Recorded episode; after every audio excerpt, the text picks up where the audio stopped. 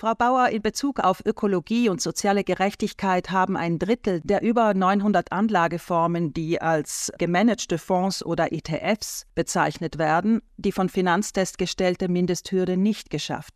Da geht es zum Beispiel um fossile Energieträger, Kinderarbeit oder kontroverse Waffen. Sogar manche, die sich über das Akronym ESG oder SRI als nachhaltig bezeichnen, fielen durch. Wie soll sich ein Kleinanleger oder eine durchschnittlich informierte Finanzberaterin vor Greenwashing retten? Also das ist genau der Punkt, warum wir den Test gemacht haben, weil es halt einfach keine einheitliche Definition dafür gibt, was nachhaltig ist und jeder Anbieter das auf seine Weise interpretieren kann, weil man da als Anleger auch ein bisschen überfordert ist mit den ganzen Unterlagen, die man dann sichten müsste um wirklich herauszufinden, ob das, was die anbieten als Nachhaltigkeit, auch das ist, was man selber haben möchte, haben wir eben diesen Test gemacht.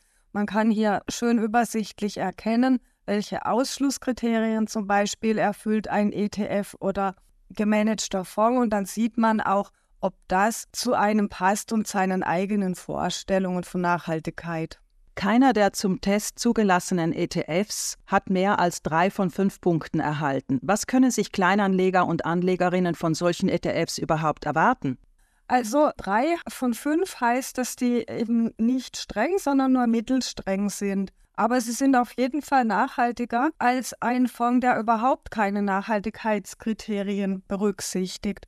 Und was die strengeren unter den ETFs, also die mit drei Punkten in der Regel erfüllen, also sie investieren nicht in geächtete Waffen, kontroverse Waffen und sie achten auch darauf, dass sie keine Aktien von Firmen kaufen, die mit Menschen- und Arbeitsrechtsverletzungen zu tun haben und auch fossile Energien sind weitgehend ausgeschlossen. Das heißt, man hat da doch auch eine Mindestnachhaltigkeit, die man so bekommen kann.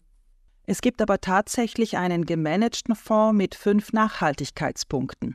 Ja, es gibt sogar mehrere gemanagte Fonds mit fünf Nachhaltigkeitspunkten. Das sind eben keine ETFs. Die sind auch ein bisschen teurer als die ETF. Aber man hat halt einfach tatsächlich eine strengere Nachhaltigkeit. Und für Anleger, die jetzt eben Wert auf sehr strenge Nachhaltigkeit legen, die zum Beispiel nicht nur kontroverse Waffen ausgeschlossen haben wollen, sondern auch konventionelle Waffen ausgeschlossen haben wollen, die auch Wert darauf legen, dass wirklich nicht in fossile Energie investiert wird und nicht nur weitgehend nicht, für die ist eben dann ein solcher Fonds die beste Wahl.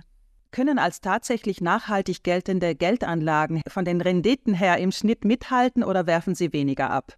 Nein, man kann es ungefähr vergleichen. Wenn man jetzt mal den Weltaktienmarkt betrachtet und dann die nachhaltigen und die klassischen Fonds miteinander vergleicht, dann war es in den letzten fünf Jahren so, dass in den meisten Jahren sogar die nachhaltigen Fonds ganz kleines bisschen die Nase vorn hatten. Nur im Jahr 2022, da gab es ja Verluste und da haben die nachhaltigen Fonds mehr verloren als die klassischen. Wir würden aber nicht so weit gehen und sagen, dass nachhaltig jetzt besser ist, weil das jetzt in den letzten Jahren ein paar Mal der Fall war, sondern wir würden sagen, von den Renditen und auch von den Risiken ist es in etwa vergleichbar.